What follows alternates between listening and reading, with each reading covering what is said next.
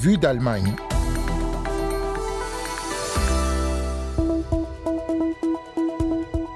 On aurait pu cette semaine parler fête de la bière ou des unes des journaux sur euh, la mort et les cérémonies autour de la reine Elisabeth II. Mais un chiffre nous a semblé plus important, dramatique, celui des enfants menacés par la pauvreté en Allemagne. Il n'a jamais été aussi haut et fait froid dans le dos. On en parle dans un instant. Et puis en seconde partie de ce magazine aussi, un grand reportage en Grèce où les bases militaires américaines ne plaisent pas à tout le monde. Travailleurs et habitants se mobilisent contre la militarisation du pays. Vous écoutez Vie d'Allemagne, Guten Tag, bonjour, willkommen, soyez les bienvenus.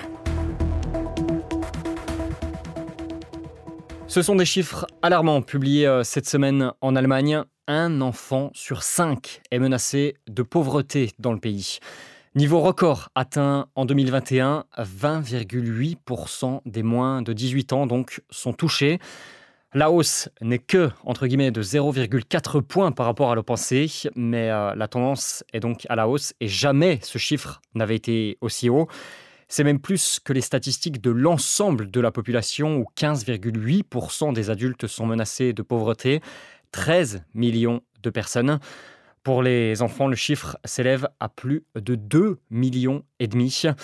On en parle avec le professeur Christophe Butterwege, chercheur sur la pauvreté, avec nous aujourd'hui depuis Cologne, en Allemagne. Guten Tag, bonjour. Alors on parle de pauvreté quand une personne euh, dispose de moins de 60% du revenu moyen de l'ensemble de la population. C'est moins de 1250 euros pour une personne seule en Allemagne. Les enfants, eux, n'ont pas de revenus. Alors qu'est-ce que ça veut dire pour eux concrètement? C'est quoi être un enfant pauvre en Allemagne aujourd'hui?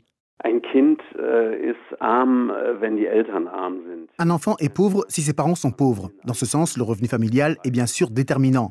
Mais pour les enfants, la pauvreté n'a pas seulement des répercussions sur le porte-monnaie, mais aussi sur le fait qu'ils sont socialement défavorisés, discriminés dans différents domaines de la vie, du logement, de l'éducation, de la culture, des loisirs. Les enfants qui grandissent dans des familles pauvres ne peuvent que rarement partir en vacances, voire jamais. Ils ne peuvent même pas aller aux zoos, au cirque ou à la fête foraine. Ils se comparent naturellement aux autres enfants et constatent qu'ils sont touchés par le manque de moyens. Et donc, ils souffrent de ne pas pouvoir rivaliser, de manquer de vie sociale. Au final, tout cela fait qu'ils ont des problèmes de développement, qu'ils ont naturellement moins de chances de se former, qu'ils ne peuvent pas s'épanouir et développer leur personnalité comme le font les autres enfants.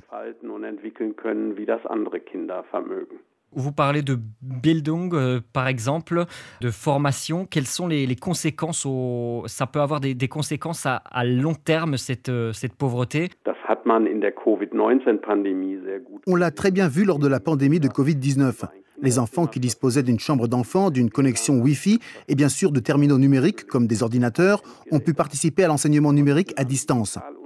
Les enfants qui vivaient dans un centre d'accueil pour réfugiés ou dans une grande barre d'immeubles dans un appartement de deux pièces avec la famille et qui n'avaient pas de chambre à eux, pas de connexion Internet et pas d'ordinateur ont été laissés de côté en ce qui concerne l'enseignement à distance.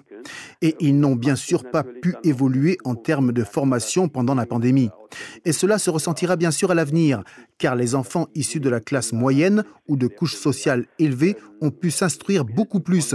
Ils ont d'autres possibilités. Ils sont stimulés d'une toute autre manière lorsqu'ils peuvent par exemple voyager avec leurs parents, ce que les enfants pauvres ne peuvent pas faire. En ce sens, les enfants pauvres sont désavantagés dans tous les domaines de la vie. Bereichen die armen Kinder benachteiligt. On imagine qu'il y a des, des milieux, des régions plus touchées que, que d'autres. On peut les, on peut les, les voir, ces, ces différences. Äh,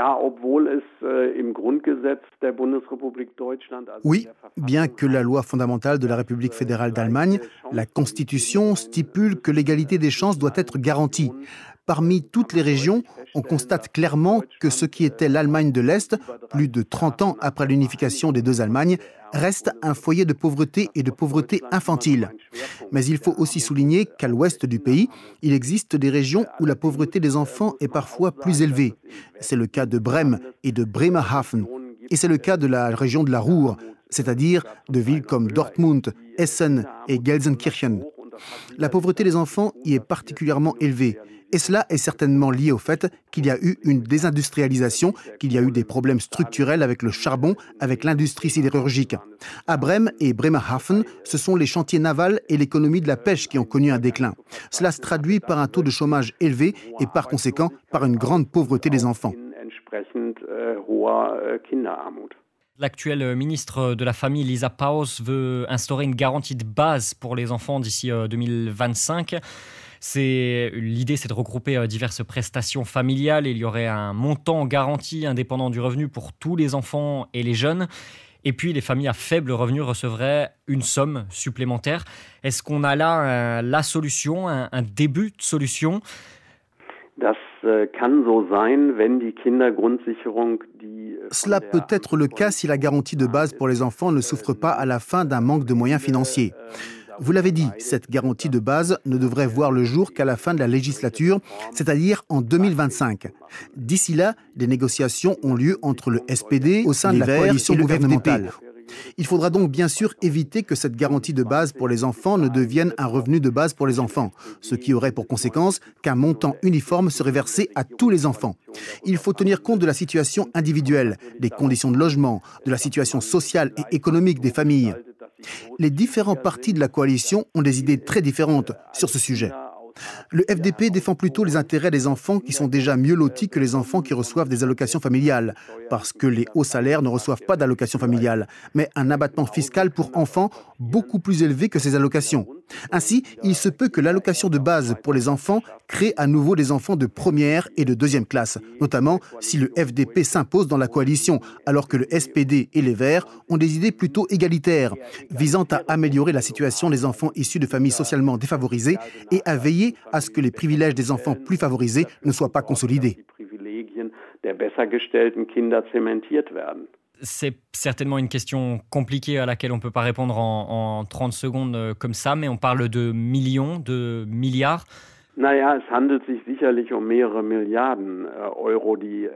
Il s'agit certainement de plusieurs milliards d'euros, mais il ne peut pas s'agir uniquement de versement d'argent. Il faut également veiller à ce que l'infrastructure sociale de formation et de prise en charge soit améliorée. En Allemagne, nous avons le problème qu'il y a peu de structures d'accueil à temps plein par rapport à d'autres pays comme la France, par exemple. Nous avons le problème d'un système scolaire divisé, où les enfants issus de familles socialement défavorisées sont généralement éliminés dès la quatrième classe, vers 10 ans. Ils vont alors dans une école dite spécialisée. Ceux qui viennent de familles plus aisées vont au lycée et éventuellement aussi dans une école privée.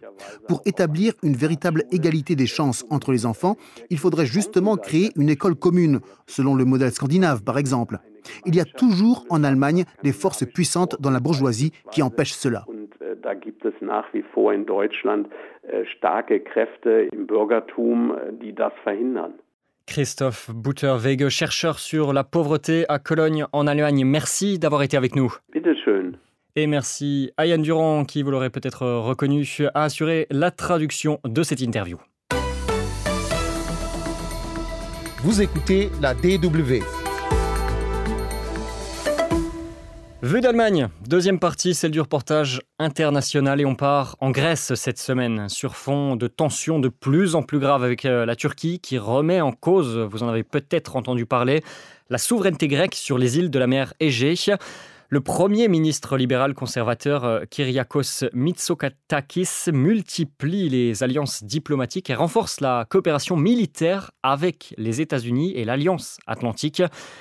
Une coopération qui est loin de faire l'unanimité au sein de la population là-bas.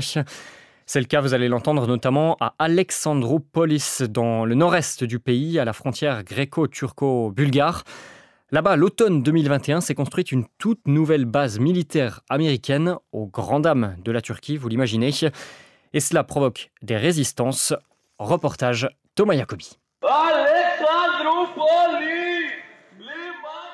Plus le conflit en Ukraine s'enlise, plus l'opposition à la guerre s'est durcie. Des dockers ont bloqué ce printemps le port de la ville pendant quelques heures et la dernière manifestation contre la guerre et les bases militaires à Alexandroupolis date de la semaine dernière.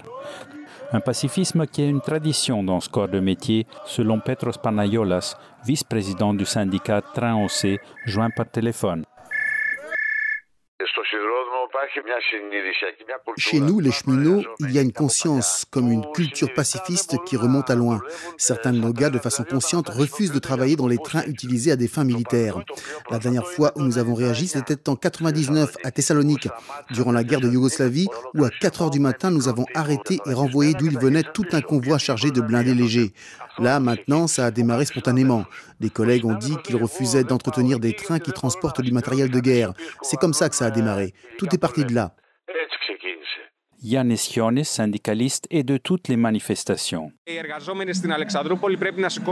Nous, à Alexandroupolis, nous portons un plus grand poids que le reste du pays, car ils veulent faire de la ville le quartier général de cette guerre, et le gouvernement a même déjà envoyé des troupes et du matériel en Bulgarie. On ne peut pas l'accepter. On ne veut pas être impliqué dans cette guerre, non seulement à cause de la peur que nous avons, car on redoute des représailles, mais aussi et surtout parce que plus le pays s'implique, plus la ville s'implique, et plus les peuples des deux pays seront les premiers à payer les pots cette Pour Petros Panayolas, militant pacifiste, le risque de représailles est désormais bien là, non seulement côté russe, mais aussi côté turc. Alexandroupolis tout entière, qui est utilisée comme une base arrière de l'OTAN et de tous les autres, est bien un quartier général de cette guerre. Elle peut être visée, non? Et que dire du port de la ville et des bases même? C'est autant de cibles. Idem pour les trains qui servent au transport militaire, non? Ce rapprochement spectaculaire avec les États-Unis n'est pas désintéressé.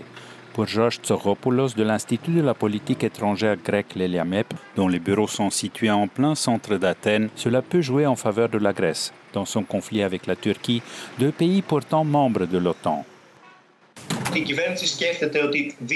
La Grèce pense que la Turquie va désormais réfléchir deux, trois et même quatre fois avant de créer des problèmes à un pays qui a d'aussi bonnes relations avec les États-Unis. Avec ces bases, elle s'est mise d'une certaine façon sous la protection de l'ombrelle américaine contre la Turquie. Marilena Akopa, ex-députée socialiste spécialiste des questions militaires et de l'OTAN, confirme, mais avec beaucoup de réserves.